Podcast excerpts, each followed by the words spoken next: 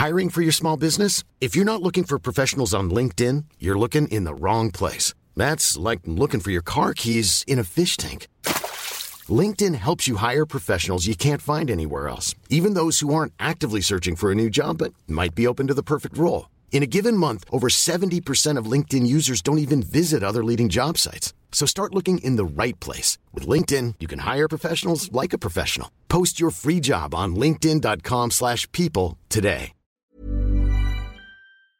Wenn ich jetzt hier im Garten bin, am Wochenende, bin ich einfach maximal glücklich, zu 100 Prozent. Ich liebe es und für mich ist es genau richtig.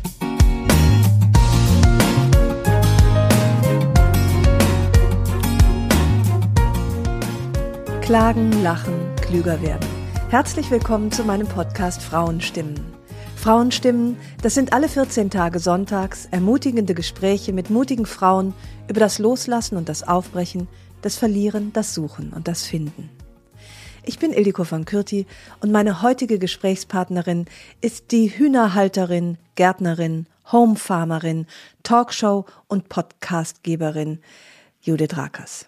Ach ja, und sie ist auch noch die Sprecherin der Tagesschau, der meistgesehensten Nachrichtensendung der freien Welt.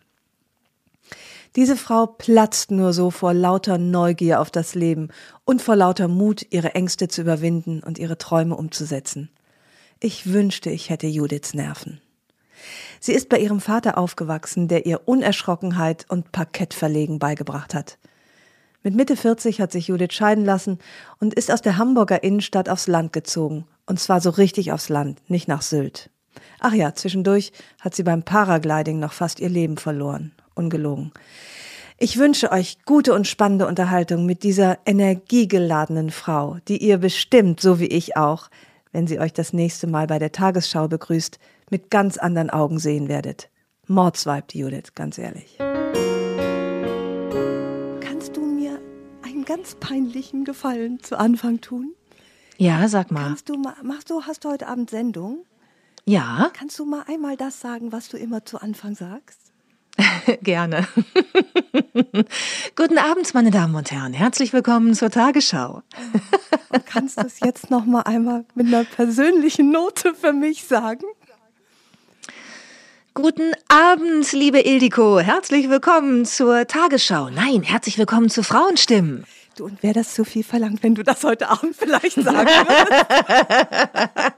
Warte, ich muss kurz mal auf meinem Konto gucken, ob es reicht fürs Ende meines Lebens, also bis zum Ende meines Lebens. Und dann könnte ich dir diesen Gefallen möglicherweise tun, ja. Du, dann fliegst du sofort hochkant raus, aber ich würde dich dann einstellen als vielleicht Producerin meiner Frauenstimmen, die dann ja wahrscheinlich sofort zwei Milliarden Zuhörerinnen hätten.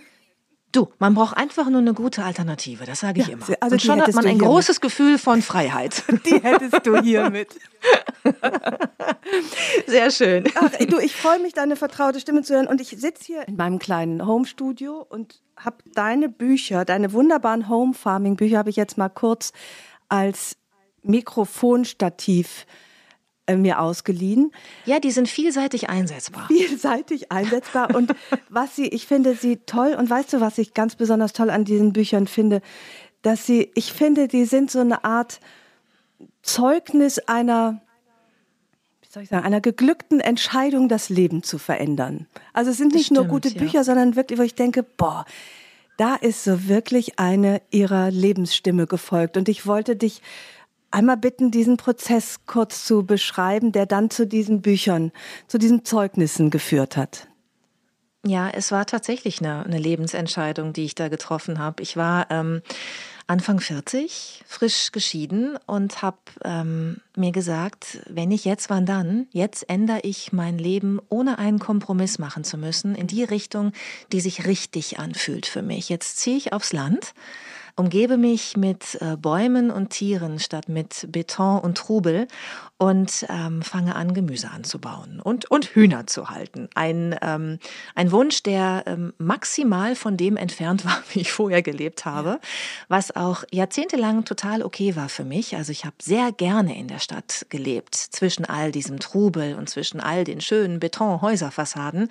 Aber irgendwann, es ging so los mit, mit Ende 30, habe ich gespürt, dass da was fehlt in meinem Leben. Und dieses Gefühl wurde immer stärker. Und dann kam eine innere Stimme dazu, auf die ich mich eigentlich Zeit meines Lebens immer gut verlassen konnte, mhm. die mir immer eindringlicher und immer lauter gesagt hat, ähm, Judith, du bist doch eigentlich am glücklichsten, wenn du am Wochenende oder im Urlaub auf einem rostigen Gartenstuhl am Lagerfeuer sitzt und in die Flammen guckst und den Natur um dich rum hast und den Abendhimmel. Warum gönnst du dir dieses Gefühl nicht öfter? Warum äh, ist dein Alltag so anders als das, was dich eigentlich glücklich hm. macht? Mhm. Und ähm, ja, diese Stimme wurde immer lauter. Ich musste immer mehr Energie verwenden, sie sie leiser zu drehen, sie zu muten. Mhm. Und ähm, dann stand ich eben an, dieser, an, an diesem Scheideweg in meinem Leben, wo ich mich fragen konnte, okay, was will ich? Wie will ich leben? Und dann habe ich gesagt, gut, dann folge ich jetzt dieser inneren Stimme, die was diffuses von mir möchte, nämlich mehr Natur und ja. ähm, vor allen Dingen etwas von mir möchte, mit dem ich mich vorher noch nie auseinandergesetzt habe, nämlich Gemüse anbauen und äh, als Selbstversorgerin zu leben. Ich hatte wirklich keine Ahnung, ja. aber ich hatte diesen Traum und diesen Wunsch, das auszuprobieren und dann habe ich es halt umgesetzt. Und du hattest die, also erstmal hast du deine Stimme gehört, zweitens hast mhm. du auf sie gehört und dann hattest du aber auch noch drittens die Möglichkeit, diesen Traum zu verwirklichen. Oh ja, und das ist ganz wichtig, weil ich glaube, es ist immer einfach zu sagen, folgt eurer inneren Stimme, mhm. weil da das kann ein Schlüssel zum Glück sein. Aber wenn man natürlich Angehörige pflegen muss, ja, oder irgendwie äh, Kinder in der Schule hat, dann kann man vielleicht nicht einfach mal ebenso sein Leben ändern. Und äh, das ähm, ist halt eine große Herausforderung dann, die innere Stimme mit, mit den Zwängen, die man hat, in Einklang zu bringen. Aber ich war glücklicherweise gerade an einem Punkt in meinem Leben, wo ich äh, ganz für mich entscheiden konnte, weil Boah. ich eben, wie gesagt, gerade alleine ja, war. Und den hast du wirklich bestmöglich ja. genutzt. Ne? Hast also richtig deine Freiheit in dem Sinne ausgekostet, dass du gesagt hast, ich höre in mich rein und tue das, was ich will, weil ich es jetzt eben auch kann, ohne ja, Rücksichten vielleicht auch nehmen zu müssen. Ja, genau. Ich musste nur Rücksicht auf mich nehmen und auf mein mhm. Seelenheil und, und ja. konnte wirklich fragen, was macht mich glücklich und wie will ich leben. Und dennoch war das natürlich eine Entscheidung, die ähm, nicht einfach war, weil dazu auch ganz schön viel Mut nötig war. Denn ähm, diesen Traum zu haben vom Leben auf dem Land, das ist ja eine Sache, aber das dann wirklich umzusetzen, ich sage mal ganz allein als Frau, ist ja die zweite Sache. Ne? Also die Stimmen um mich herum waren sehr laut, die mir davon abgeraten haben. Ähm, mein Vater, der eine große Rolle in meinem Leben äh, spielt, weil ich bei ihm, also er war alleinerziehend mhm. aufgewachsen ja. Äh, ist, der hat immer nur gesagt, bist du wahnsinnig, du kannst doch da nicht alleine da äh, irgendwie JWD wohnen und wie willst du denn dann zur Arbeit kommen und dein Leben und wie, das kriegst du doch gar nicht hin und dieser Riesengarten, guck dir mal den Rasen an, wann willst du den denn mähen? Ach, und ja. äh, meine Freundinnen waren alle, haben mir abgeraten, gesagt, nein, hast du denn keine Angst da draußen, da gibt's doch nicht mehr Straßenbeleuchtung und jetzt kann ganz alleine und ich hatte ehrlich gesagt auch so ein paar Ängste, weil ich war ja gerade alleine und dachte, okay, jetzt ziehst du da raus, weil es sich richtig anfühlt, aber vielleicht bist du dann da ganz einsam, weil vielleicht kommen dich deine Freunde da gar nicht mehr besuchen, weil es so weit draußen ist und vielleicht wirst du nie wieder einen Mann kennenlernen, weil ja. du weil du einfach da oder in nur von einem, der dich nachts überfällt, möchte man ja, ja auch nicht genau. solche Bekanntschaften machen. Du, ich aber sage lass mich dir, da ganz kurz einhaken, weil das mich wirklich erstaunt ich hätte gedacht, ohne ihn zu kennen und auch ohne viel äh, über ihn natürlich zu wissen, hätte ich gedacht, dass dein Vater wahrscheinlich eher jemand ist, der keine mahnende Stimme in deinem Leben ist, sondern eher eine ermutigende. Ähm, beides. Also mhm. er war immer schon beides. Er hat mich immer ermutigt, äh, interessanterweise auch immer ermutigt, auf mich selbst zu hören und ah ja. alles aus und mir heraus, ja genau, aus mhm. mir äh, zu entwickeln. Aber ich habe schon oft in meinem Leben nicht auf ihn gehört, muss ich dazu sagen. Und es ja. war auch schon oft richtig, das nicht ja. zu tun. Aber er ist eine wichtige Stimme und ich höre mir seine Meinung an. Und der hat sich einfach irgendwie auch Sorgen gemacht. Ne? Mhm. Ne? Der dachte, die mhm. hat da jetzt so eine fixe Idee. Die zieht da jetzt in dieses kleine Haus mit diesem riesen Grundstück. Die weiß überhaupt nicht, worauf die sich einlässt lässt, der war eher so mhm. pragmatisch besorgt, ne? Ja, weil er sich dachte, ja. wann will die das alles machen? Und es muss so viel gebaut mhm. werden im Garten mhm. und, und wie will sie das alleine hinkriegen? Und äh, ja, wie gesagt, dann eben auch die Freunde, die sich Sorgen gemacht haben um, um meine Einsamkeit da draußen mhm, mhm. und auch meine Sicherheit. Und dann eben auch viele Kollegen, die sich dann Sorgen machten, ob die Tagesschau denn dann um 20 Uhr noch stattfinden kann, ne? wenn ja. ich so lange Anfahrtswege mit dem Auto habe. Aber interessanterweise habe ich alles hingekriegt. Du, und hattest du denn selbst äh, also ist das bei dir überhaupt auf fruchtbaren Boden gefallen, diese, diese verschiedenen Warnungen? Oder warst du dir so sicher, dass du sagtest, ja, ich höre mir das an, aber Leute, ich spüre einfach, das ist der richtige Weg? Oder hast du auch gezweifelt? Ähm, nee, interessanterweise wenig. Also mhm. es gab mal Momente, wo ich gezweifelt habe und mir das kurz überlegt habe, aber es kam dann sofort eigentlich innerhalb von einer Sekunde wieder die innere Stimme durch, die gesagt hat, egal, du schaffst das schon. Egal, du kriegst es hin und das wird alles kein Problem sein. Vertrau mir, mach jetzt. Und ähm, ich habe es zu keinem Zeitpunkt bereut. Also ich war damals ah, wirklich toll. so weit, dass ich gesagt habe, wenn ich da jetzt draußen versauere, ganz alleine und am Ende so wie ich glaube Doris Day lebt so, mit ganz vielen Tieren auf einem Grundstück, wo sie nur noch die allerbesten Freunde reinlässt, wenn die mal kommen. Ja. Ich gedacht, völlig egal. wenn man noch welche hat, das, genau. genau. So ist jetzt, es fühlt sich richtig an, du ziehst es jetzt ja. durch und man kann es ja auch dann äh, vielleicht äh, wieder rückgängig machen, wenn es sich äh, gar nicht richtig anfühlt. Aber dieser kleine Ausweg, den man ja immer hat, ja, man kann ja immer Dinge auch mal dann zurück zurückdrehen, wenn man sich total mhm, verrannt ja, hat. Ja. Aber dieser, ähm, diesen Gedanken, den hatte ich vielleicht ein oder zweimal so für fünf Sekunden, dass ich denke, ah, okay, du hast vielleicht noch einen Exit, weil dann ziehst du halt wieder irgendwann in die Stadt, wenn du doch merkst, es geht nicht. Weil äh, die, die, die Zeiten, wo ich mir sicher war, dass das mein Weg ist und dass das mein Leben sein sollte, dass das das ist, was für mich mhm. jetzt auch vorbestimmt ist äh, in der Phase meines Lebens oder ja einfach richtig ist, die haben total überwogen. Also ich hatte komischerweise die ganze Zeit eine innere Gewissheit, dass das richtig ist, was ich da mache. Das beneide ich so. Weißt du, die habe ich auch bei ganz kleinen Sachen und sehr selten. Ich habe mir zum Beispiel neulich eine Brille gekauft, die sieht eigentlich ziemlich eigen aus. Und egal wie andere die finden, ich weiß, das ist meine Brille. Aber viel weiter schaffe ich es mit meiner inneren Stimme auch nicht. Weißt du, wo mir ja, wirklich auch völlig egal ist, wenn die Leute sagen, ah, mh, hm, passt vielleicht nicht so richtig zu dir. Und ich sage, doch, passt zu mir, ist meine Brille. Und so hast du gesagt, doch, passt zu mir, ist mein neues Leben. Das finde ich bei Aber so einer großen Sache irre. Ja, vielleicht ist es bei dir ja auch so, dass alles richtig ist gerade bei dir. Das dass du, also ja, man hat Struggles, klar, ja, aber du hast vielleicht trotzdem das Gefühl, ich keine Ahnung, aber die Familie, mit der ich lebe, der Mann, mit dem ich lebe, der Ort, an dem ich lebe, sind grundsätzlich richtig. Da muss man ja auch nichts verändern radikal. Nee, Judith, aber also, bei mir war das eben anders. Spätestens seit ich dein Buch gelesen habe, habe ich dieses Gefühl überhaupt nicht mehr, dass mein Leben richtig ist. Ich habe das Gefühl, dein Leben ist richtig. Das möchte ich jetzt auch haben. Vor allem, weißt du, ich erinnere mich noch, da bin ich dir irgendwann auf einer Veranstaltung begegnet, weiß nicht, vor vier, fünf Jahren vielleicht. Und dann hast du so gesagt, ja, du überlegst, dass du da, oder bist, glaube ich, gerade, warst, glaube ich, gerade rausgezogen. Und ich dachte noch, ach ja, hier so blonde Großstadt Tussi zieht irgendwie so ein bisschen in ein schickes, redgedecktes Häuschen, wo sie dann ab und zu ja. alle drei, alle drei Wochen mal ist. Und dann hast du das durchgezogen. Meine Güte. Mhm. Ja, es ist, es ist nicht so richtig äh, die blonde Frau zieht nach Sylt Nummer, die ich hier gemacht Nein, habe. Die du da beschreibst. Das hat mich so enttäuscht. Ja. Ja, ich, ähm, also viele, die, die mich besuchen, sind, die das erste Mal kommen, sind auch so, ach, so ein kleines Haus. Die stellen sich dann immer, stand auch in einigen Zeitungen, ein, ein Anwesen vor den Toren Hamburgs. In ja. einem Artikel hatte ich ein Gestüt, aber es ist immer mindestens ein Bauernhof, ein großer. ähm, aber in Wirklichkeit ist es ein, ein kleines Fachwerkhaus. Ich habe so 140 Quadratmeter Wohnfläche ja. mit einem riesigen Garten, also 4400 Quadratmeter, mhm. direkt am Naturschutzgebiet. Und wir haben hier noch nicht mal Leitungswasser. Also ich habe drei Nachbarn. Ähm, wir haben alle einen eigenen Brunnen, um uns mit äh, Trinkwasser äh, und Brauchwasser zu versorgen. Ich du wäschst ähm, dich am Brunnen oder wie habe ich mir das vorzustellen? Nein. Lustigerweise wurde ich das neulich auch gefragt und zwar interessanterweise sogar von einem äh, männlichen Moderator, wo man immer denkt, ach komm, die haben mit ihren Vätern auch wie ich im Baumarkt Zeit verbracht. Die wissen, dass ein Brunnen nicht mehr mit einem kleinen Eimerchen funktioniert, das man hochholen muss.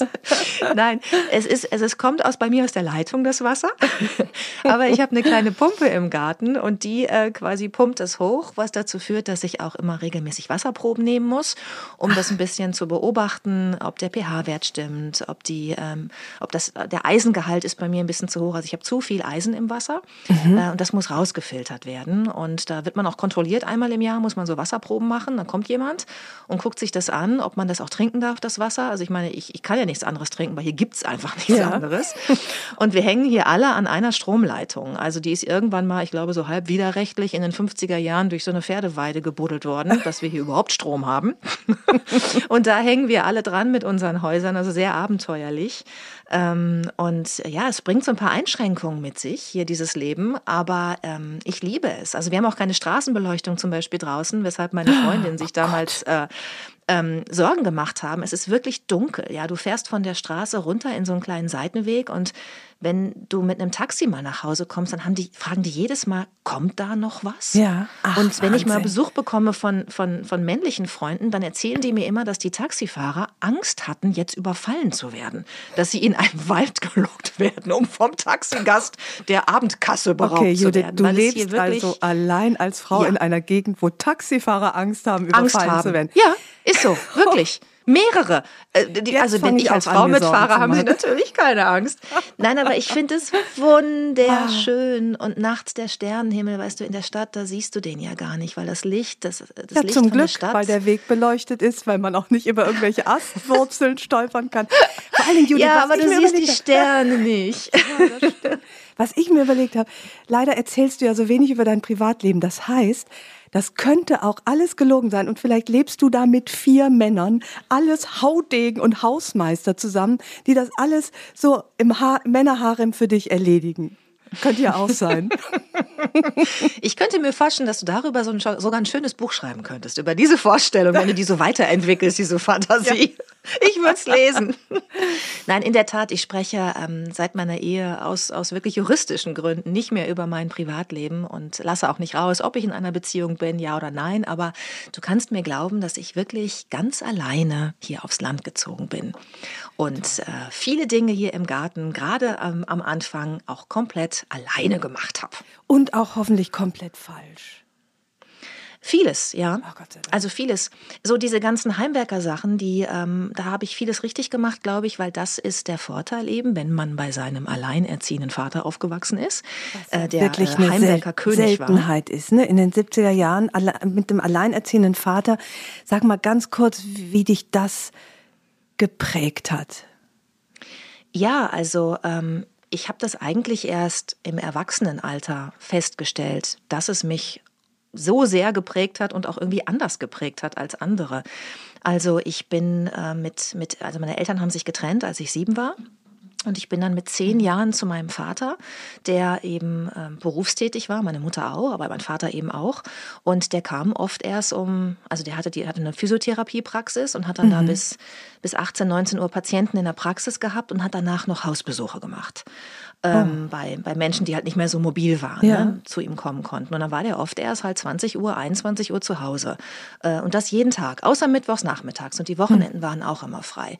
Wobei mhm. dann ganz oft bei uns Leute auf der Terrasse standen mit einem schiefen Hals und einem Humpelfuß und sagten, ja Mann, mein Nacken, kannst du mir mal eben einrenken? Manchmal standen oh, die auch ohne Vorankündigung im Wohnzimmer und waren einfach durch die Terrassentür reingekommen. Das war immer etwas äh, interessant, oh. ja. Ähm, wie so ein Landarzt halt, ne? so ein Landphysiotherapeut. Ja, ja. Therapeut. Ja. Alle kommen einfach und legen sich bei dir auf den Esstisch, um irgendwie eingerenkt zu werden. So war das bei uns. oh, Georg, und, ich hab Rücken. Mach mal gerade. ja, wirklich, wie quasi Mode standen die da teilweise.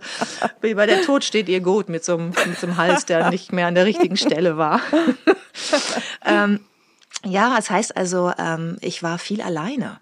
Und jetzt könnte man natürlich in das große Wehklagen eintreten und sagen, ja, ich war so viel allein und dann war ich auch noch Einzelkind und es war irgendwie so hart und ich musste mich um alles selber kümmern, aber ich bin so nicht. Ich bin wahnsinnig ja, positiver Mensch und sehe immer, mein Glas ist immer halb voll mhm. als halb leer und ich sehe die positiven Seiten daran, an dieser Art aufzuwachsen. Ich hatte einen Vater, der, wenn er Zeit hatte, immer zu 100 Prozent da war und ich weiß, wenn ich den jetzt anrufen würde, mitten in der Nacht um 4 Uhr und würde sagen, Papa, ich kann dir nicht sagen, warum, aber du musst dich jetzt ins Auto setzen und du musst übermorgen in Australien sein und du darfst kein Flugzeug benutzen, du musst schwimmen zwischendurch, er wird's tun. Oh, ja. Ohne dass ich ihm einen Grund nennen müsste. Ja. Also ich konnte mich ja. immer auf ihn verlassen. Er war der Fels in der Brandung, aber er war halt nicht immer da. Mhm. Was bedeutet, ich mhm. musste sehr schnell selbstständig sein. Und ich habe auch gelernt, irgendwie dann auf mich selbst zu hören, ne, um mit mir irgendwie klarzukommen ja. und die Sachen aus mir heraus irgendwie zu, zu entwickeln. Und ähm, das kommt mir natürlich bei dem Leben, das ich heute führe, unglaublich zugute, weil ich kann sehr gut alleine sein, ohne mich einsam zu ja, fühlen. Ja.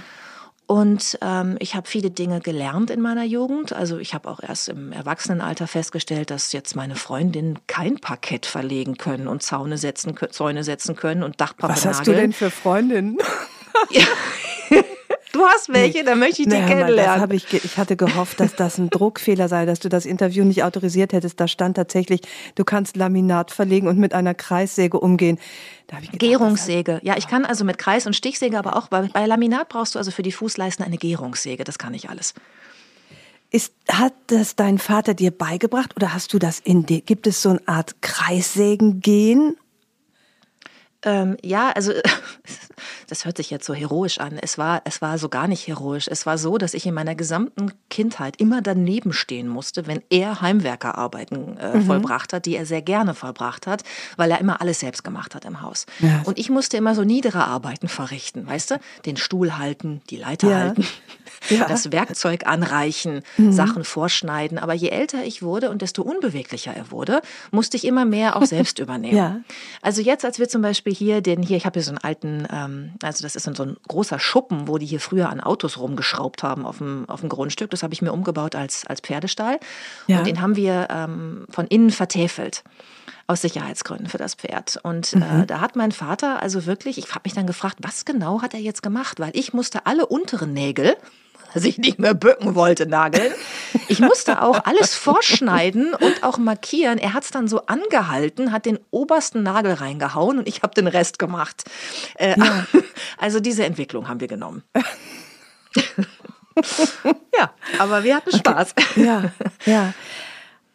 Also ich muss noch was zu deinem Vater fragen. Du hast mhm. äh, gesagt, dass was du auch mitbekommen hast von deinem Vater ist, Mut, Angst zu überwinden, weil er gesagt hat, es ist keine Schande, Angst zu haben, aber es ist eine Schande, wenn man nicht versucht, sie zu überwinden. Und das mein stimmt, Vater, ja. der hat immer was Ähnliches gesagt. Der hat nämlich auch gesagt, Angst ist dazu da, überwunden zu werden. Resultat bei mir war, äh, dass mir das unglaubliche Angst gemacht hat. Weißt du, also weil, weil mich das immer so unter Druck gesetzt hat, äh, oh, okay, du darfst, also ja, Angst darfst du haben, aber du darfst auf keinen Fall ihr nachgeben. Ich finde, das klingt, das klingt so, Blieb das denn so theoretisch bei, bei, bei dir und deinem Vater, dass er das nur gesagt hat, oder hat er dir was an die Hand gegeben, auch was praktisch, einen Lösungsvorschlag? Na, ich fand das sehr schon ganz schön. Mein Vater war blind und der war eigentlich ganz schön tollkühn. Also ich fand manchmal, dass der zu wenig Angst hatte. Und mhm. mittlerweile, deswegen bin ich manchmal so ein bisschen, werde ich so hellhörig, wenn es heißt, es ist eine Schande, wenn du dich deiner Angst nicht stellst. Ich manchmal denke, oh, weil wahrscheinlich, weil ich so ängstlich bin, dass ich denke, kann ich nicht einfach auch mal die Angst haben und es dann auch sein lassen, das vor dem ich Angst habe? Scheint für dich keine Option zu sein. Ja, ähm, nee, nicht so richtig. Da hast du recht. Ähm, aber bei mir, was deswegen habe ich gerade nachgefragt, finde ich übrigens sehr interessant, ähm, dass dein Vater das gesagt hat und auch, dass dein Vater blind war. Das muss ja auch eine wahnsinnig andere Kindheit gewesen sein, ne? Ja, ist mir aber ähm, auch erst bei, nachher aufgefallen, Kindern, so wie dir auch. Ne? Also du hast ja auch gesagt, dir ist eigentlich erst nachher aufgefallen, wie sehr es dich geprägt hat, dass du einen alleinerziehenden Vater hattest. Mir ist viel später aufgefallen, dass es natürlich einen Unterschied macht, ob ein Vater blind ist oder nicht, weil für mich war es ja normal. Mhm. Hast du das Gefühl, du, du schaust anders in die Welt deswegen als andere Freundinnen? Total. Frauen? Vor allen Dingen habe ich das Gefühl, ich, äh, also ich kann gar nicht ähm, ich bin ja nie gesehen worden. Und das macht äh, viel aus, glaube ich, mit, äh, gerade mit einem Mädchen. Hab du meinst nie... von außen gesehen, ja, weil ja, von innen hat er dich doch bestimmt ja, gesehen, Ja, aber, oder? aber es ist schon, wenn man aufwächst und der eigene Papa einen nie sieht und man also nicht so mit einem koketten Blick oder nicht mit Augen, nicht mit Gesten sich unterhalten kann, wenn auch das Aussehen überhaupt keine Rolle spielt, sondern nur das, was du von dir gibst, das wurde mir erst viel später klar, wie, wie mich das geprägt hat. Oh, du wärst vielleicht nicht so eine fantastische Schriftstellerin geworden, wenn es anders gewesen wäre, wenn du dich mehr auf das Äußere als auf das innere Erleben und das Wahrnehmen konzentriert hättest. Total. Ich musste ja auch immer reden. Ich musste immer alles beschreiben und äh, äh, erklären, wie es aussieht. Das habe ich einfach dann immer weitergemacht. Sozusagen. Ja, stimmt. In den Büchern, ja, ja klar, man schildert dann ja, ganz anders. Ich, man ja, beschreibt ich, nicht nur, man schildert. Ja, ne? ja, das war, so bin ich aufgewachsen. Und so bist du halt offenbar aufgewachsen mit einem ja, Mann, der, der, der dir Mut gemacht hat, aber offenbar, weil du eben nach dem Handwerkszeug fragtest, was ist dein Handwerkszeug fürs Angst überwinden? Ja, also er hat mir, und das ist mir auch erst so in der Rückschau klar geworden, weil ich eben auch festgestellt habe, dass ich im Vergleich auch sehr angstfrei bin. Ich habe zum Beispiel überhaupt keine Angst vor anderen Menschen. Mhm. Wenn ich in, in, in, in Parkhäusern bin und ich höre Schritte hinter mir oder hier, wo ich so einsam wohne, ja, ähm, ich habe überhaupt keine Angst, weil ich immer denke, ich kann mich ja wehren. Und äh, dieses Gefühl, mhm. ich kann ja das ja. tun oder das tun, um, wenn es wirklich dann brenzlig wird, handeln zu können, das ist, glaube ich, das, was mir die Angst genommen hat. Also es war gar nicht so akademisch, du ja. musst sie jetzt überwinden äh, irgendwie, sondern es war immer mit einem praktischen Tipp verbunden. Also ich weiß noch, wir hatten die, ähm, wir hatten sehr viele Bienen bei uns äh, auf dem Grundstück. Bis ich sieben Jahre alt war, haben wir noch in unserem Haus gewohnt. Dann haben die sich halt getrennt, meine Eltern, dann raus aus dem Haus, ne, in eine kleine Wohnung mit meiner mhm. Mutter, dann nachher ein kleines äh, Häuschen mit meinem Vater. Ähm, also dieser, dieses, dieses erste Haus, so mein, mein, erstes Heim, was wir da hatten, äh, da haben immer die, die Bienen von meinem Opa ähm, sind da immer rumgeflogen, weil ja. der hatte, der war Hobbyimker und der hatte seinen Bienenwagen quasi auf dem Nachbargrundstück stehen. Deswegen waren da immer Bienen bei uns. Ja, ja. Und ähm, natürlich haben meine Eltern sich ähm, Sorgen gemacht, dass ich, wenn ich da irgendwie im, im Sommer Eis schlecke, ich war wie gesagt irgendwie fünf, sechs, sieben Jahre alt, dass ich dann aus Versehen vielleicht mal so eine Biene verschlucke. Und ähm, die haben halt immer zu mir gesagt, du musst aufpassen, ne? immer wenn du irgendwie irgendwas isst oder so, nochmal auf den Löffel gucken, ne? ob da nichts drauf sitzt, eine Biene, und dann erst ähm, essen und, und, und kauen und schlucken. Und wenn dann doch da eine war, dann hast du nicht mehr viele Möglichkeiten, weil äh, rüber zu Oma laufen äh, dauert zu lange. Dann ja. erstickt man. Haben die mir auch, also mein Vater war das dann, ne? Ja. Dann, ist, dann, also dann kriegst du keine Luft mehr und dann, dann stirbt man leider. Aber es gibt eine Möglichkeit, wo du dir helfen kannst. Und dann hat er mir, ich weiß das noch ganz genau, als ich sechs Jahre alt war, vor dem Badezimmerspiegel, hat er mir gezeigt, wie man an sich selbst einen Luftröhrenschnitt macht. Also wo man das, das Messer ansetzen muss, du, du um sich selber. Schweigen. Ja, wirklich. Und äh, das war für den, also jetzt im Nachhinein, ich habe das schon ein paar Mal erzählt und dann gucken mich immer alle so besorgt an und denken, um Gottes Willen, das arme Kind. Aber mir, mhm. mir hat es total geholfen, weil ich, also ich musste es nie machen. Ne? Ich wüsste jetzt, ja. wie es geht, auch wenn es einem anderen passiert in meiner Umgebung. Aber ich musste es ja nie machen. Es war nur so, dass ich immer wusste, okay, wenn der Worst Case eintritt, und du verschluckst eine Biene und sie sticht dich dann in den Hals und du ja. drohst zu ersticken, dann weißt du, was du tun kannst. Und so hat er mich durchs ganze Leben geführt. Also der hat mir auch damals, ich meine, so als Mädchen, ich musste immer irgendwie 40 Minuten Bus fahren, hat er immer gesagt, okay, pass auf, wir reden jetzt mal darüber, wenn da mal ein Mann neben dir sitzt der anfängt, dich irgendwie anzufassen, ja? Oder der mhm. anfängt, seinen Geschlechtsteil auszupacken und dann da irgendwie dran rumspielt. Was machst du dann? Und der hat mir immer so Wenn-Dann-Szenarien auch auf. Und dann ja. stehst du auf und sagst, hören Sie auf, mich anzufassen und gehst zum Busfahrer. Ich meine, das ist natürlich ja. ein Tipp, den kannst du jedem Kind geben, aber bei mir hat es halt dazu geführt, es ist dann auch wirklich passiert äh, im Bus, äh, zweimal sogar. Und ich wusste halt dann, was ich tun muss. Ach, und ich war fast ja. stolz, dass ich jetzt anwenden kann, kann, was ich äh, mitbekommen habe. Und ich hatte keine Angst vor der Situation, weil, weil ich immer wusste, okay, wenn das passiert, dann kannst du das machen. Ich hatte immer die Lösung.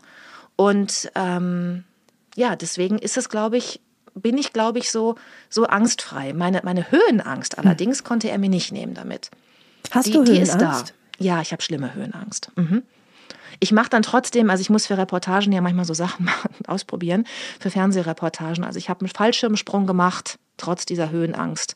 Ich bin ähm, mit, mit Gleitschirm und ultraleicht schon geflogen, trotz der Höhenangst. Aber ich bin auch mit einem Gleitschirmflieger ähm, vor zwei Jahren im Sommer auch tatsächlich dann im Rahmen von Dreharbeiten abgestürzt. Danach wollte ich fragen, ähm, das hast du irgendwo erwähnt, mhm. dass du da fast gestorben wärst.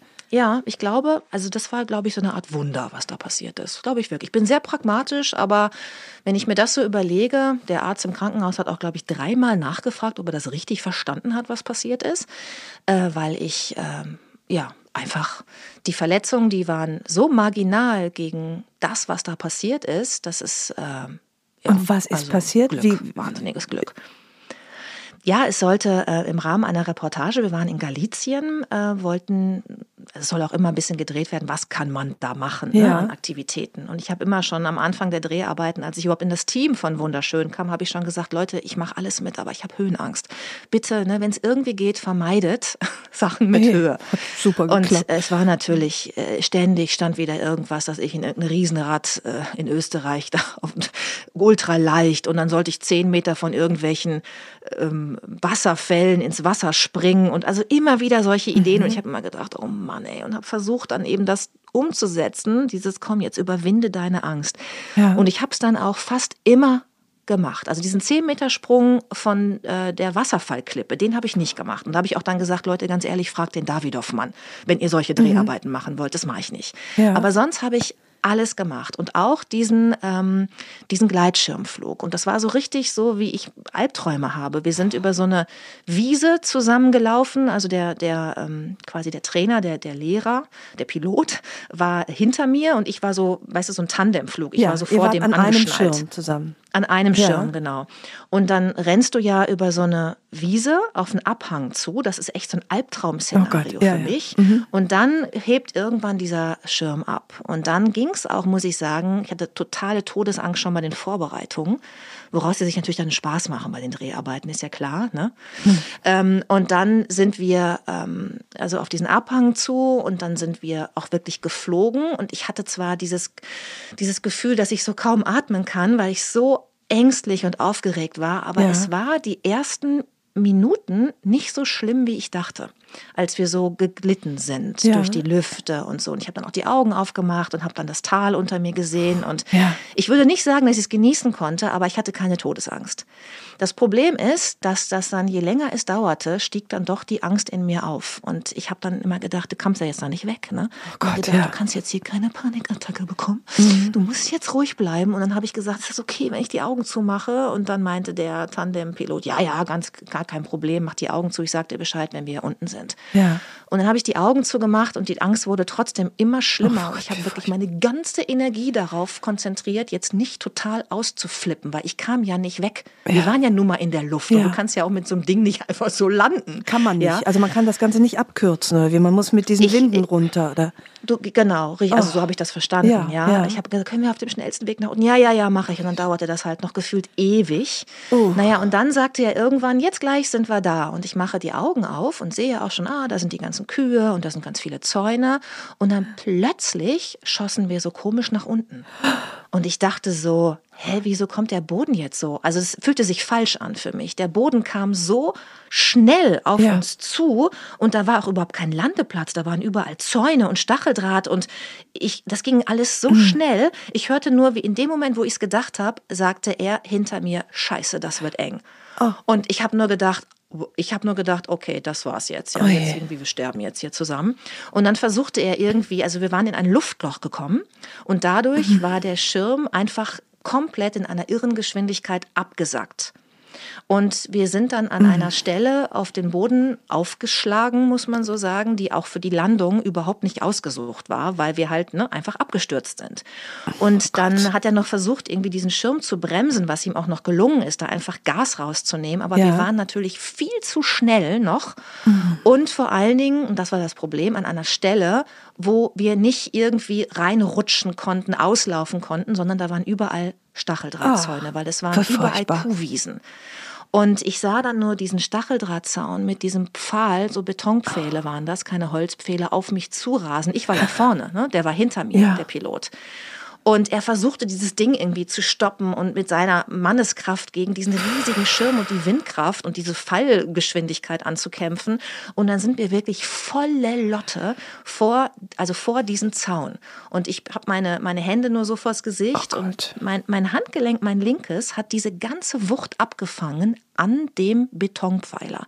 Mhm. Und ich kann nur sagen, Gott sei Dank, und das war das kleine Wunder, war da dieser Betonpfeiler. Der hat zwar in keinster Weise nachgegeben, wie es ein Holzpfeiler wahrscheinlich getan ja. hätte, aber wir sind nicht in den Stacheldraht rein, weil das waren vier Lagen Stacheldraht.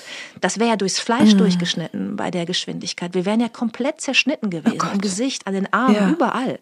Und vor allen Dingen ich, weil ich vorne war. Ich hätte noch mit meinem Körper ihn geschützt. Ja. Und so war es halt einfach nur ein, ähm, also, also eine ordentliche Fleischwunde am, am Handgelenk. Und es war auch wirklich über ein Jahr noch dick, das Handgelenk, aber innen drin, die haben das dann geröntgt im Krankenhaus und so, war nichts zertrümmert. Ich habe das dann so festgehalten, weil das so von vorne, also mit hat vieles weh, aber das Handgelenk ja. am meisten. Ähm, ich habe das dann so festgehalten und ich weiß noch genau, ich habe mich nicht getraut, meine rechte Hand vom linken Handgelenk zu nehmen. Das habe ich so umklammert, weil ja. ich wirklich dachte, wenn ich die jetzt wegnehme, fällt vielleicht die Hand ab. So hat sich das angefühlt, oh als ob sie vielleicht nur noch also gar nicht mehr dranhängt, weil ja, das war ja. Physikalisch einfach so unmöglich, ja, dass das, ohne dass eigentlich die Hand ab ist, funktioniert mit dieser Wucht. Oh Gott. Ähm, ja. Und dann war kaum was, ähm, dann ist halt kaum was verletzt gewesen. Äh, aber meine, äh, meine Seele war verletzt. Also mhm. ich habe äh, wirklich so geweint nach diesem äh, Unfall, weil gar nicht, das hat wehgetan und so, aber weil diese ganze Angst, die ich früher hatte, ne, und diese ganzen Ängste, die man ja dann auch verbindet mit so einer Phobie, die kamen natürlich dann raus. Und mhm. ähm, also das war echt nicht schön. Und ich habe dann jetzt auch gesagt, Leute, ganz ehrlich, wenn ihr sowas macht, dann macht's mit wem anders, engagierten Stuntman oder ich, ich mache das nicht mehr. Weil du bist dann ja auch, ich meine, ich bin ja. freie Mitarbeiterin, du hast dann da irgendwie eine Versicherung, die zahlt dir dann irgendwie zwei Jahre später die Arztkosten, die du erstmal vorauslegen musst. Ähm, und dann stehst du ja da ne, als Freiberufler. Also das ist, das mache ich nicht mehr. Nee. Also diese Angst erlaubst du dir jetzt zu haben und dich entsprechend ja. Äh, zu verhalten und sie nicht zu überwinden. Ja, ich habe das wie gesagt immer wieder getan, ja. auch Fallschirmsprung. Ich habe sie immer wieder, habe ich mich ihr gestellt und das gemacht, weil ich auch dachte, komm, das ist jetzt dein Job und du musst das gut machen. Ich habe so einen ja. preußischen Arbeitswillen ja. immer. Aber diese Sache hat mir dann gezeigt, so, okay, ähm, vielleicht kann man sich diese eine Angst, vielleicht kann man sich die einfach leisten und man macht es jetzt nicht mehr. Und ich mache es jetzt einfach nicht mehr. Also ich bin ganz mitgenommen. Ich dachte, wir machen jetzt so ein gemütliches Gespräch. Über Gemüse, ne? Oh. Ja, ich habe es ja überlebt, aber ja, ich habe wirklich wochenlang davon geträumt. Das aber das hat sicherlich ich. nicht nur mit diesem Ereignis zu tun, was ja auch wirklich schlimm war, sondern mhm. glaube ich eher mit dieser Urangst, die offenbar sowieso, also ich hatte halt immer schon diese Höhenangst. Und die sich und im Grunde ja bestätigt worden, hat, ne? Richtig, ja. dann wurde die auch noch bestätigt, ja, diese Angst. Ja. Und deswegen sage ich jetzt, äh, deswegen verstehe ich auch Menschen, die Angst haben.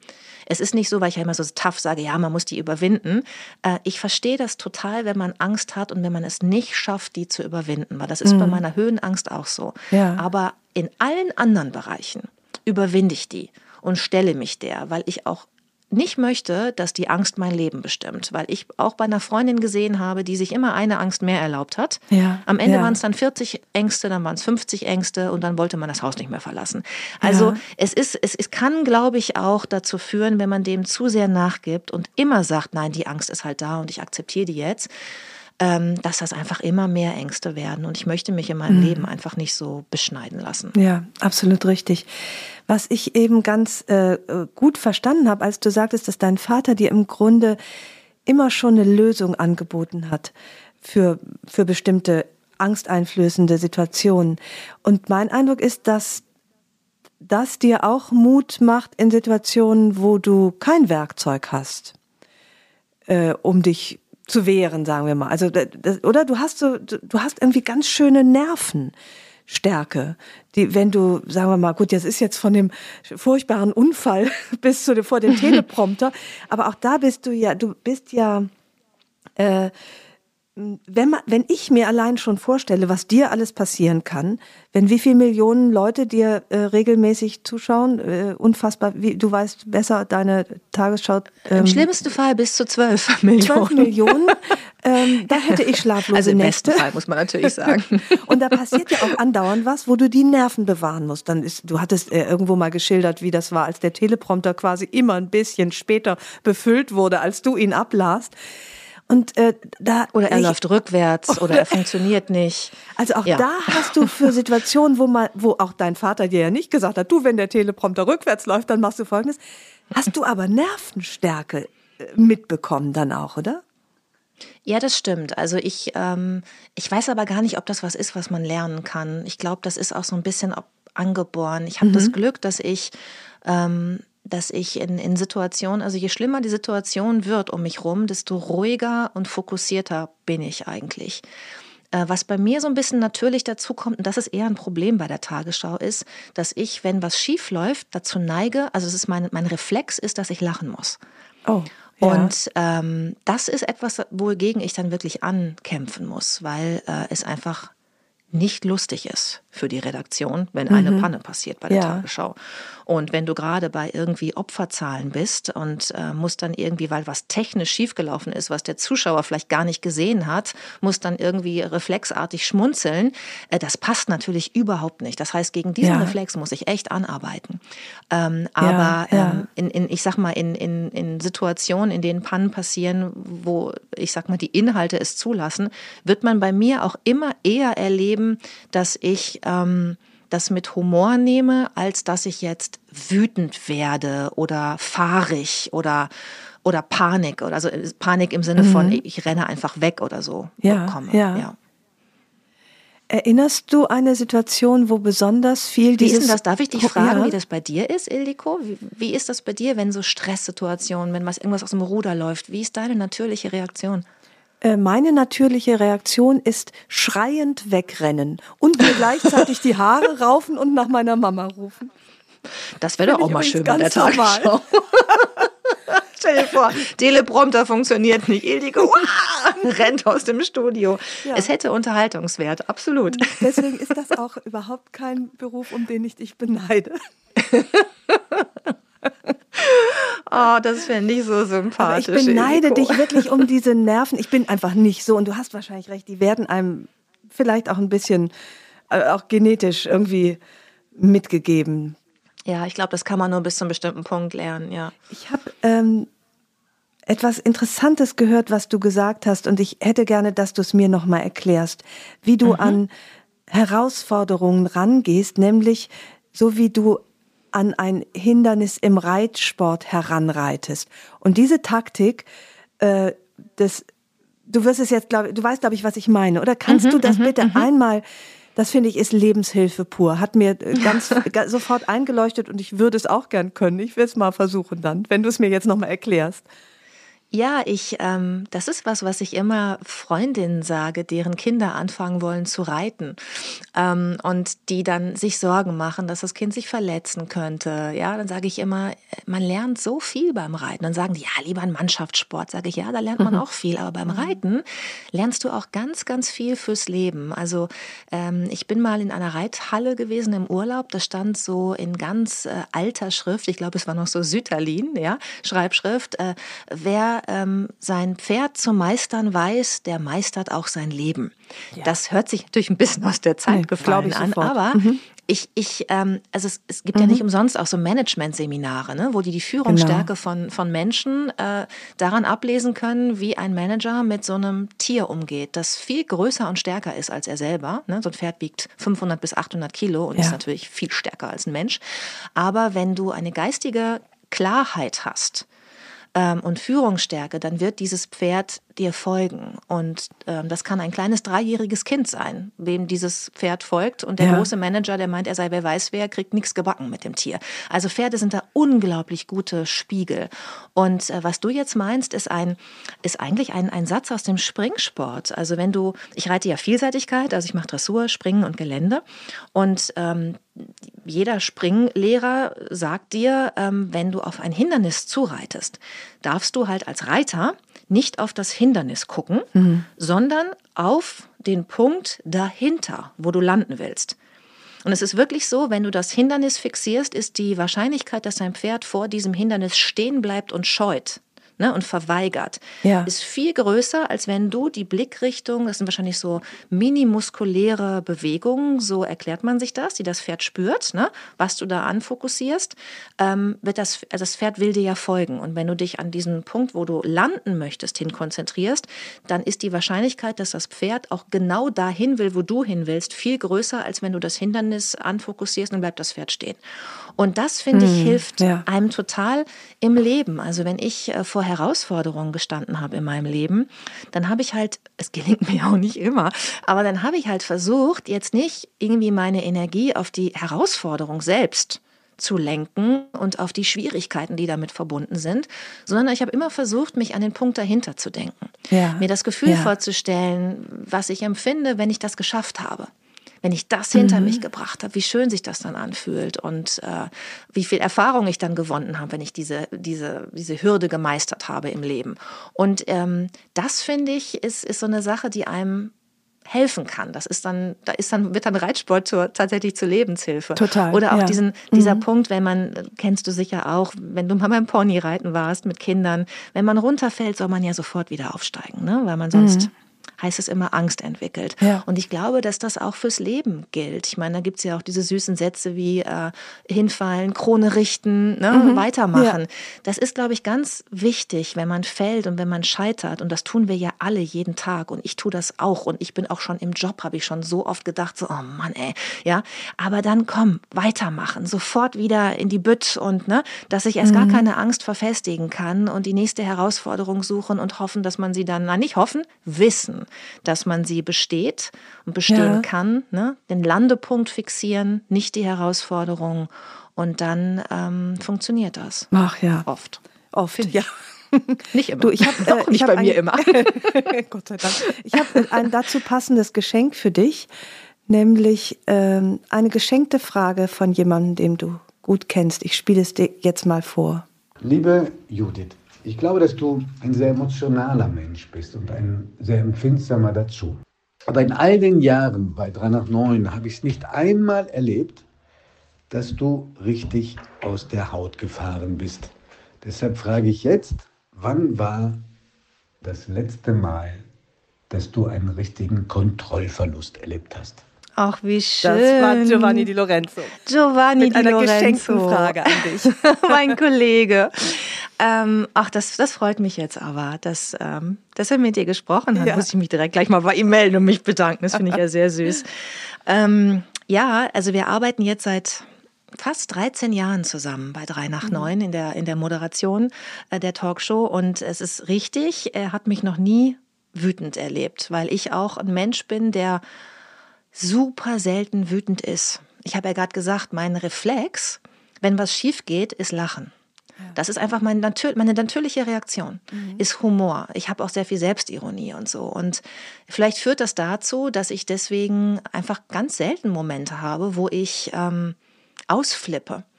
Also meine Freunde sagen auch immer, du bist irgendwie, du bist irgendwie so lieb. sagen, du bist doch gar nicht zickig und gar nicht, ja. äh, gar nicht aggro und so. Und äh, das, ja, das es, ist, es hört sich sehr harmlos an und ist es vielleicht auch total harmlos und langweilig, aber so ist es halt. Ich, ähm, ich flippe super selten aus. Also was ich nicht gut mhm. ab kann, ist, wenn ich ungerecht behandelt werde. Das macht mir echt zu schaffen, aber dann werde ich eher so, also wenn ich wütend werde, werde ich eher so ganz ruhig. Und dann ja. werde ich eher mal scharf in dem, was ich sage. Ne? Mhm. Ähm, und ähm, aber nicht, dass ich, dass ich rumschreie. Also Manchmal du lässt dir keineswegs alles gefallen, aber nee, reagierst nee. besonnen und ja, nicht, nicht, äh, nicht dramatisierend oder nicht dramatisch. Ja, ich bin überhaupt keine Drama Queen. Also das Gegenteil. Mhm, ich bin, ja. ähm, ich suche eigentlich immer eher die Lösung und wenn irgendwie was ist, ja, aber ich überlege gerade, was sind Situationen, die andere Menschen vielleicht total wütend machen. Also ich habe im Straßenverkehr neulich eine erlebt, da war ich echt wütend. Da wollte ich einfach nur links abbiegen und habe dann bin etwas war total es war dunkel und es hat irgendwie ich musste musste zur Tankstelle und ich hatte kaum noch Sprit und wollte links abbiegen und äh, habe dann erst äh, gesehen, also ich habe noch nicht mal richtig äh, abgebremst, hatte aber schon geblinkt, dass diese Linie da zwar, das hat man im Regen nicht gesehen, dass das eine durchgezogene Linie war, man durfte da nicht links abbiegen.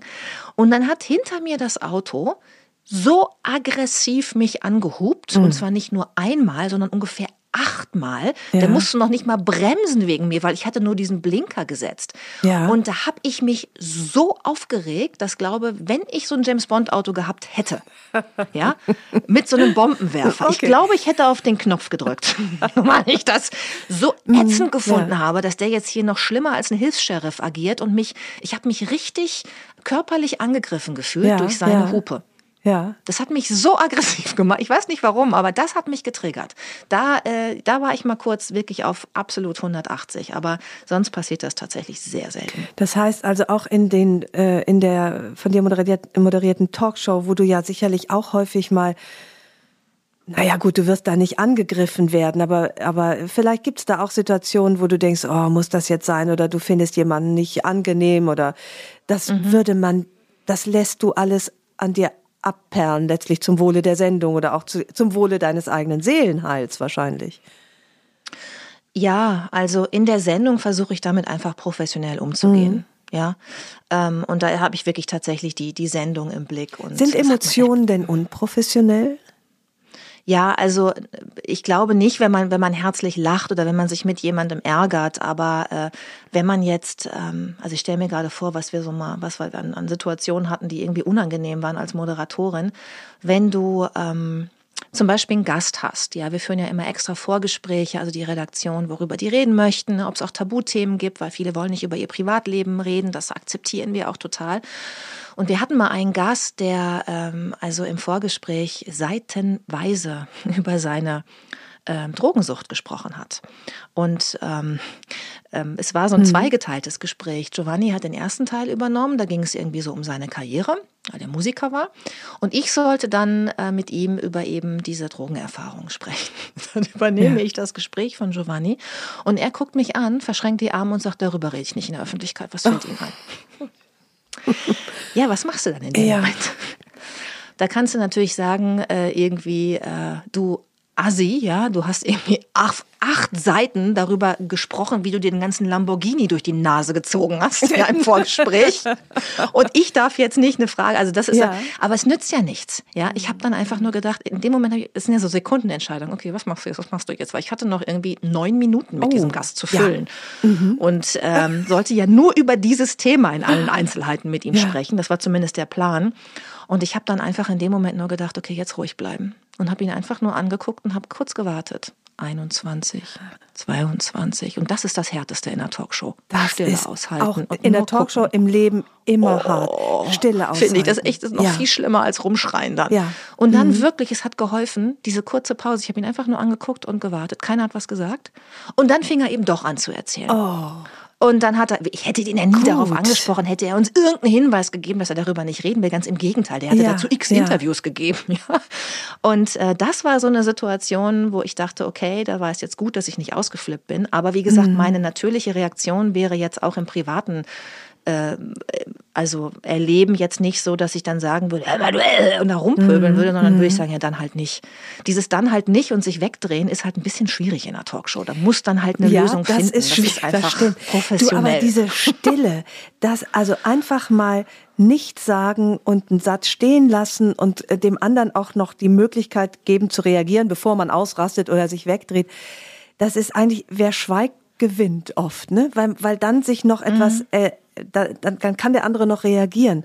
Das finde ich super. Aber auch das, äh, auch dafür braucht man Nerven. Schweigen kostet wirklich Kraft, finde ich und das auszuhalten. Ja, also zumindest in der Talkshow, ja, ja. Wo, es um, wo es um das Gegenteil geht.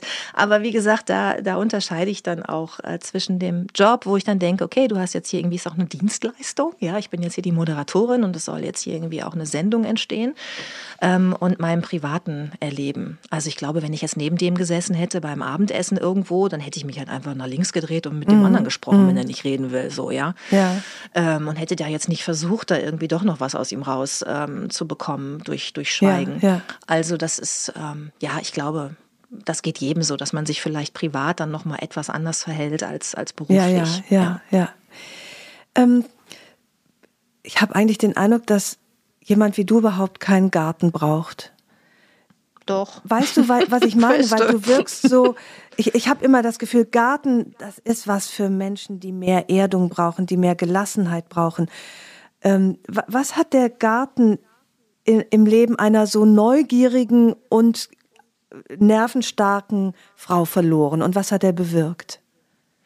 Naja, ich glaube, ähm, dass ich auch durch den Garten nochmal, ich weiß nicht, ob ich nervenstärker geworden bin, aber ich bin auf jeden Fall viel gelassener geworden, das mhm. kann ich schon sagen.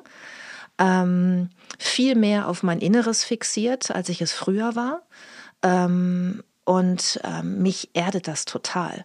Also wenn ich äh, nach solchen Situationen, die wir, die, über die wir gerade gesprochen haben, ne, in den Garten komme, also sei es so ein Unfall ja, mit dem Gleitschirm oder so eine blöde Situation in der Talkshow. Und es gibt ja auch tausend andere kleine Situationen im Job, wo man dann weiß, man hat jetzt nicht so richtig reagiert oder ne, man hätte jetzt vielleicht noch die Frage stellen können. Es geht ja jedem so. Sie sitzt dann im Auto und denkt, ja. ah, warum hast du jetzt nicht das und das gefragt? Und warum ist dir das und das jetzt nicht eingefallen? Warum warst du da nicht schlagfertig oder so. Also ich mhm. nehme das dann ja mit. Und äh, früher hat mich das echt, also als ich noch in der Stadt gewohnt habe, irgendwie das ganze Wochenende begleitet. Ja. Da war ich dann auch mal auf Veranstaltungen, hat man dann irgendwie seine Kollegen getroffen und es war immer so der gleiche Kosmos, in dem man war. Ne? Und immer wieder wurde man konfrontiert, auch mit der Arbeit und mit ja. Personen, die ja. man irgendwie aus dem Arbeitsumfeld kennt. Ich war früher ja auch viel auf, gerne auch mal Veranstaltungen, ne? mhm. ne? bin dann auch mal äh, gerne zu Preisverleihungen gegangen und so. Und das habe ich irgendwie komplett abgestellt in den letzten Jahren, weil ich es auch gerade nicht fühle ja. äh, und es nicht richtig für mich anfühlt. Und ich war jetzt, glaube ich, seit vier Jahren nirgendwo mehr, Ach, seitdem ich hier ja. wohne oder seit fünf Jahren schon. Ja, äh, ich will das nicht ausschließen, mal wieder mhm. irgendwo hinzugehen, aber es ist halt, ich, ich also ich fühle es gerade nicht. Ich habe gerade keine mhm. Sehnsucht mhm. oder Motivation, das zu machen. Und ich glaube, dafür hat ähm, der Garten schon extrem gesorgt, weil ich einfach dann gemerkt habe, wenn ich jetzt hier im Garten bin am Wochenende, bin ich einfach maximal glücklich, zu 100 Prozent. Ja. Ich wühle dann in der Erde, ich pflanze irgendwas, ich baue irgendwas um. Ich habe jetzt gerade hier den ganzen Beetbereich neu gestaltet über den Winter. Und das macht mir so eine Freude. Und natürlich habe ich auch Familie und Freunde, die mich hier besuchen. Ja, ich bin ja jetzt nicht total alleine hier. Mhm. Also ich habe äh, so viel Spaß hier mit diesem Leben und setze mich dann eben dann irgendwie nochmal mit, mit Jeans und Flipflops aufs Pferd und reite nochmal durchs Naturschutzgebiet. Ah, also es ist ja. wirklich es ist, es ist genauso kitschig, wie es sich jetzt gerade anhört. Ist es wirklich. Und ich liebe es. Und für mich ist es genau richtig.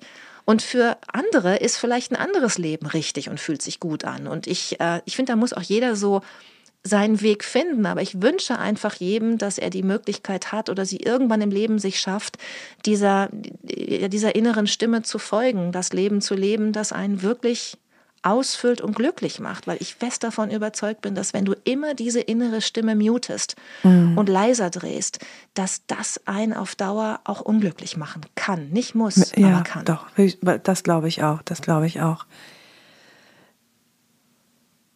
Ich habe ähm, einen so einen wahnsinnig netten Satz von dir gelesen. Selbst die knackigste Karotte wird irgendwann schrumpelig. bezogen auf dein und unser aller Äußeres. Und ich wollte gerne noch mit dir über dein Äußeres sprechen, was ich ähm, eigentlich sowieso ehrlich gesagt immer ein spannendes Thema finde. Ähm, und weil dein Äußeres ja so uns allen so sichtbar ist und ich wollte dich fragen, ob, ob andere sich viel mehr für dein Aussehen interessieren als du, ob sich da was verändert hat und ob du uns ein gewisses Aussehen schuldig bist quasi. Du meinst, weil ich beim Fernsehen arbeite? Ja. Also darfst du alt und grau und moppelig werden oder gibt es da bestimmte? Das frage ich mich auch. Also je älter ich werde, frage ich mich das wirklich, äh, ob, ob das geht im Fernsehen. Also wir haben da ja schon viel erreicht, wir Frauen im Fernsehen, aber auch ich mache mir natürlich meine Gedanken. Ich werde jetzt dann, also ich bin 47, gehe auf die 50 zu mhm. und habe halt festgestellt, dass einige Kolleginnen, die ich früher auf Veranstaltungen dann getroffen habe, dass die einfach äh, keinen Job mehr haben. Ne? Ähm, mhm. und ähm, irgendwie aussortiert wurden. Ich meine, ich bin im Nachrichtenbereich tätig, da heißt es immer, kannst du alt werden? Die Frage ist, ob diese Gesetzmäßigkeiten, ob das immer noch alles stimmt. Also ich will mich darauf nicht verlassen, deswegen mache ich auch viele andere Dinge außerhalb ja. des Fernsehens, schreibe jetzt die Bücher und habe mein Online-Magazin und mache da ja. unter meiner Marke Home Farming jetzt auch ein paar unternehmerische Dinge, weil mhm. genau ich, ja. ich da einfach ähm, mich auch ganz ehrlich nicht drauf verlassen möchte als freiberufliche äh, Moderatorin, dass das immer alles so weitergeht. Ähm, diesen Satz, den du da vorhin zitiert hast, auch die, auch die knackigste Karotte wird irgendwann ja. schrumpelig, der kam relativ spontan aus mir raus, als ich ein Interview mit der Gala gemacht genau. habe über ja. äh, mein Buch und über den Garten.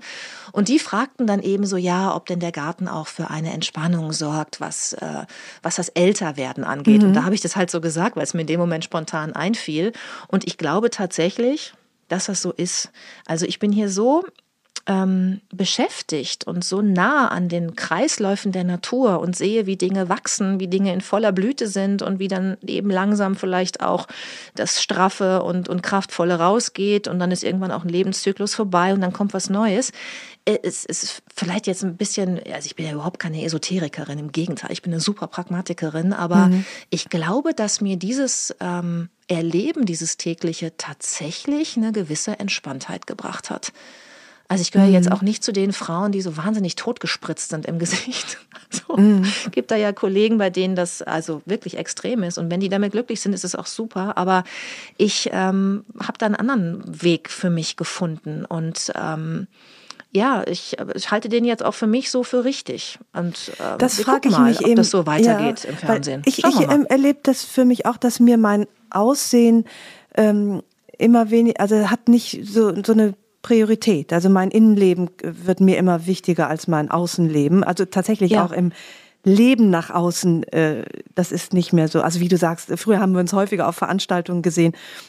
Da würden wir uns nicht mehr treffen. Ich bin da auch nicht mehr. Der rote Teppich ist jetzt auch nicht mehr das, wo ich mich am wohlsten fühle und ich äh, ziehe mich jetzt bequem an und mir, ich ziehe keine hohen Hacken mehr an. Ich weiß nicht mehr, warum ich Schmerzen in den Füßen haben soll, bloß um, also solche Sachen, das verändert sich bei mir sehr und ich genieße das, diese Gelassenheit so dieser schrumpelnden Karotte wirklich in Liebe auch beim Schrumpeln zuzuschauen. Aber ich stehe auch nicht vor der Kamera und ich habe keine Kolleginnen, die, ähm, die sich dann eben doch bemühen, faltenfreier dazustehen, was ja auch so eine gewisse so eine gewisse Sehgewohnheit entstehen lässt. Das stimmt, ja. Und da mache ich mir auch so ein bisschen Gedanken mh, drüber, ja. was, die, was die Sehgewohnheiten angeht. Also es war ja in den letzten Jahren eigentlich so, also für uns sind ja Falten immer normal gewesen, haben wir mit Alter assoziiert. Genau. Und, ähm, und keineswegs mit war, Hässlichkeit übrigens, ne? Nee, das so war halt nur, dann so. Ja, war halt so. Genau, genau. ist halt ja. alt.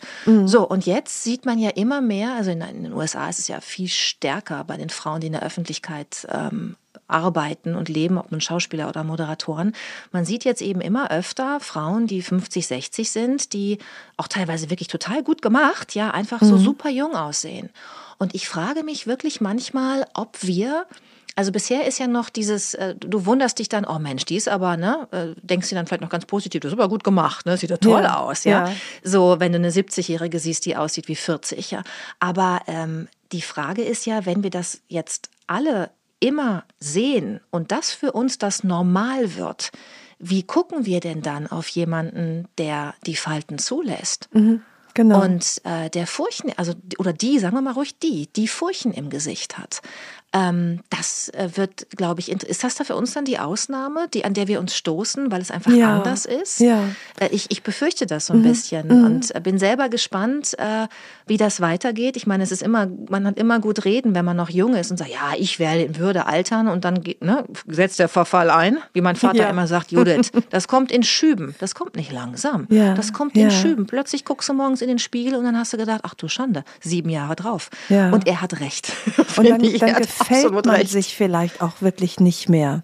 Ne? Also ja. da, das habe ich zum Beispiel noch nicht so, das, was mit mir passiert, in meinem Gesicht, an meinem Körper, wobei das wirklich auch nicht, na, ich will immer das, ich will das Wort schön nicht benutzen, weil ich es nicht so werten will, aber ähm, ich, es ist jetzt nichts, worin, wo ich mich nicht mehr wiedererkennen würde, oder ich sagen würde, oh, ich sehe jetzt so griesgrämig oder böse aus, wie ich gar nicht bin, wobei das wahrscheinlich auch noch kommt, je mehr es hängt, desto mehr muss man dagegen anlächeln.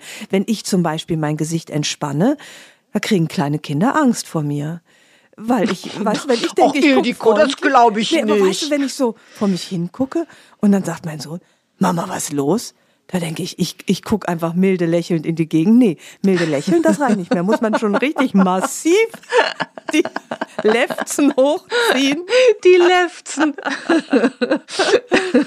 Aber es ist mir ein, es ist mir ein wirklich spannendes Thema, wie sich, wie sich das Verhältnis, das eigene Verhältnis zum eigenen Aussehen ähm, entweder entspannt oder eben auch nicht entspannt. Und bei dir sehe ich so eine Differenz zwischen dem entspannter werden und aber eben gleichzeitig auf eine unfassbare Weise in der Öffentlichkeit stehen.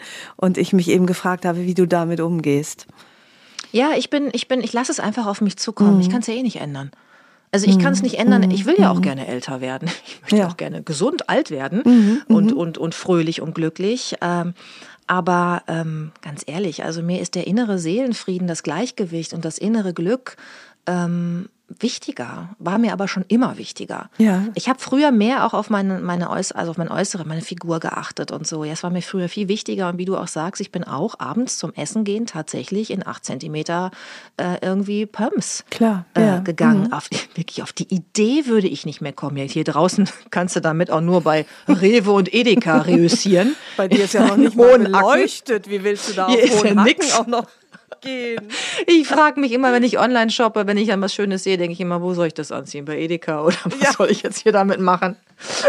Weil im Garten geht's nicht. Also ich glaube, äh, ich weiß nicht, aber ich glaube, ich habe irgendwie auch das Gefühl, dass es grundsätzlich so eine Entspannung gibt. Oder es gibt so zwei Strömungen. Einmal so die, die irgendwie jetzt auch durch, durch Corona nochmal so ein bisschen die Natur entdeckt haben, die Häuslichkeit und die irgendwie auch gemerkt haben, mein Gott, ich kann auch mal einen Turnschuh und einen Ackboot anziehen und entspanne mich jetzt einfach mal insgesamt.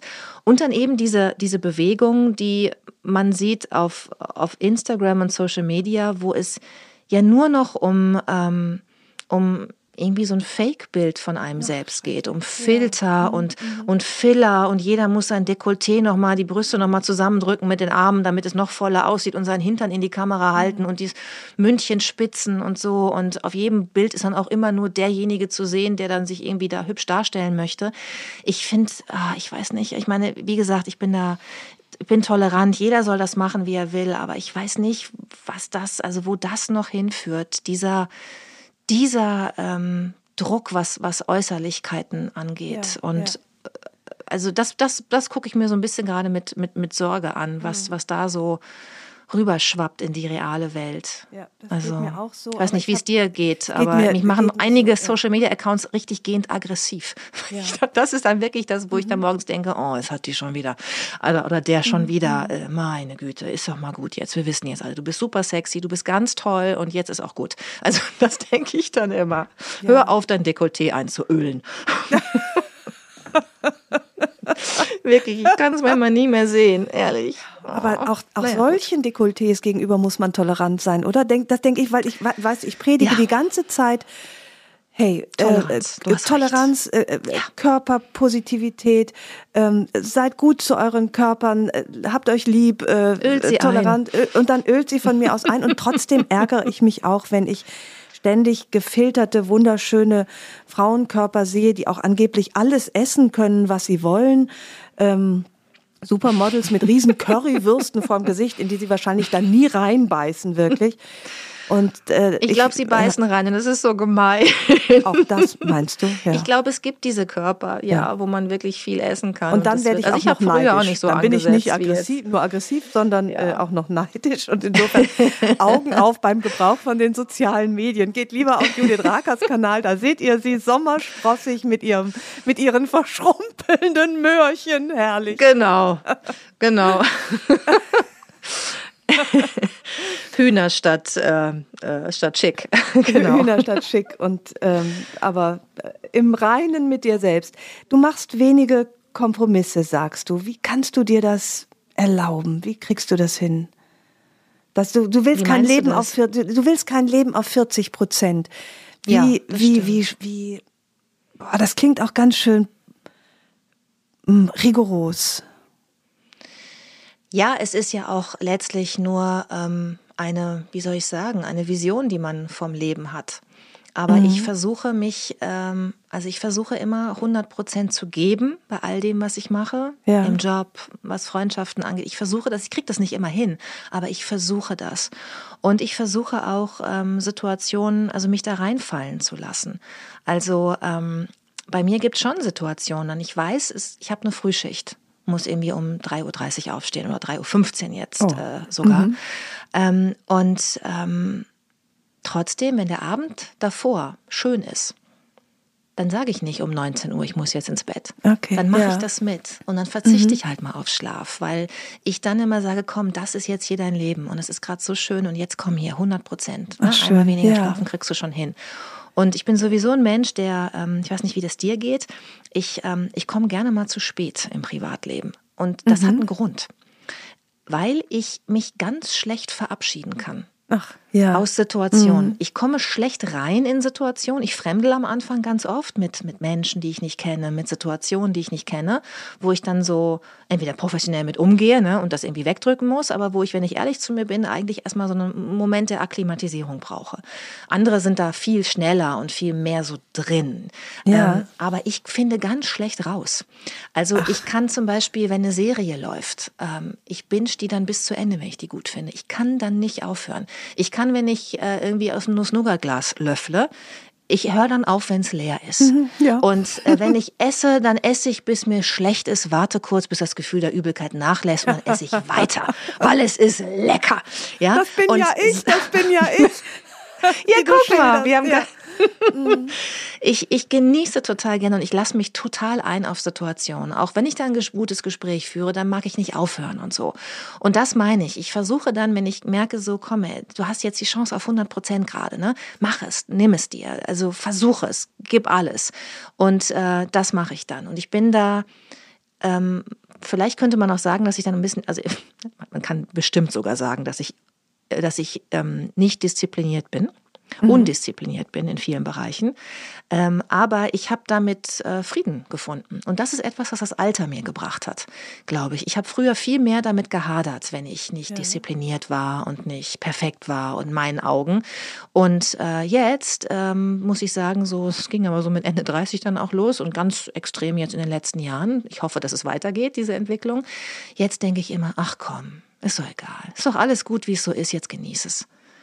Und ähm, das ist etwas, ähm, also das, ist- das, das ist schön, dass ich mir das jetzt auch mehr, dass ich es mehr zulasse. Ich habe es immer schon gemacht, aber mit einem schlechten Gewissen. Und jetzt lasse ich es zu, weil ich sage, komm, ne, jeden Tag genießen, machen. Ja. Und dann bist du halt jetzt zehn Minuten zu spät, ist doch egal, mein Gott. So. Das heißt, Ja. heute Abend die Tagesschau 20.10 Uhr. nee. Da sind mir dann die Konsequenzen durchaus bewusst. Jetzt kommen wir wieder zu, zu dem Sparbuch, was noch nicht reicht bis zum Lebensende. Ach Judith, ich, ich danke dir. Ich finde normalerweise auch kein Ende, aber jetzt so langsam äh, fange ich an, mich bei dir zu bedanken für dieses wirklich wunderschöne, inspirierende, ähm, angstnehmende Gespräch. Das hat mir sehr gut getan und äh, ich freue mich, dich heute Abend im Fernsehen zu sehen. Ja, ich, äh, ich werde an dich denken und kurz überlegen, ob ich den Satz mit Ildiko nicht noch einbauen kann. Oder vielleicht ein anderes kleines Zeichen, ein Stirnrunzeln oder ein, hm, ich weiß auch nicht, hm, könntest dir am Ohrläppchen mal zupfen bei der ersten Meldung, sowas vielleicht? Ja, das kommt nicht so gut, wenn es leider gerade wieder um Erdbeben, Erdbebenopfer geht. Es ist ja leider bei der Tagesschau irgendwie ganz oft, jetzt muss ich nochmal ernst werden zum Schluss, ganz äh, schwierig, irgendwie Humor zu zeigen und ähm, weil wir einfach so schlechte Nachrichten haben. Ja, und ich kann, ja, ist. und ich kann mir vorstellen, dass nach den ganzen schlechten Nachrichten, die du verkünden musst, dass wenn du dann auf deinem dunklen Weg nach Hause fährst und in deinem noch mal durch deinen Garten gehst, dass das auch ein wenig äh, Entspannung und Seelenfrieden dir zurückbringt nach ich allem, was genau du uns sagen, verkünden musst. Ja, das stimmt. Ich kann dir genau sagen, was dann passiert, wenn ich nach Hause komme heute Abend. Ja. Ähm, ich mache das Tor auf ähm, und mir galoppieren die Katzen entgegen, äh, mounten mich an. Ich setze mich kurz aufs Sofa, um runterzukommen. Äh, sie legen sich drauf, flauschen einen an und schon sind alle Sorgen, die man hatte, alle Unzulänglichkeiten, die man empfunden hat, der ganze Stress, alles ist wie weggeblasen. Ach, schön. Ich komme mit dir aufs Sofa und ich danke sehr für das Gespräch, liebe Judith. Alles Du bist dir. herzlich eingeladen, mich hier auch mal zu besuchen. Das mache ich. Dann bringe ich meinen Hund Hilde mit. Die hat so eine Angst vor Katzen. Die sitzt dann nur zitternd in der Ecke und ist froh, wenn wir Solche wieder in Hunde der Stadt sind, sind. ja, genau, mach das. Das freut, ja, unbedingt.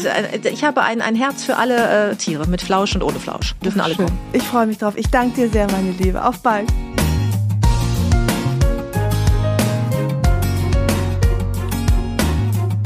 Herzlichen Dank fürs Zuhören. Die nächste Episode von Frauenstimmen hört ihr hier in zwei Wochen. Vielleicht mögt ihr die Frauenstimmen abonnieren, dann verpasst ihr keine neue Folge. Und wenn euch mein Podcast gefällt, dann würde ich mich sehr freuen, wenn ihr ihn weiterempfehlen und mit ein paar Sternen bewerten würdet. Ich freue mich auf ein Wiederhören und grüße euch herzlich, wo auch immer ihr seid. Eure Ildiko.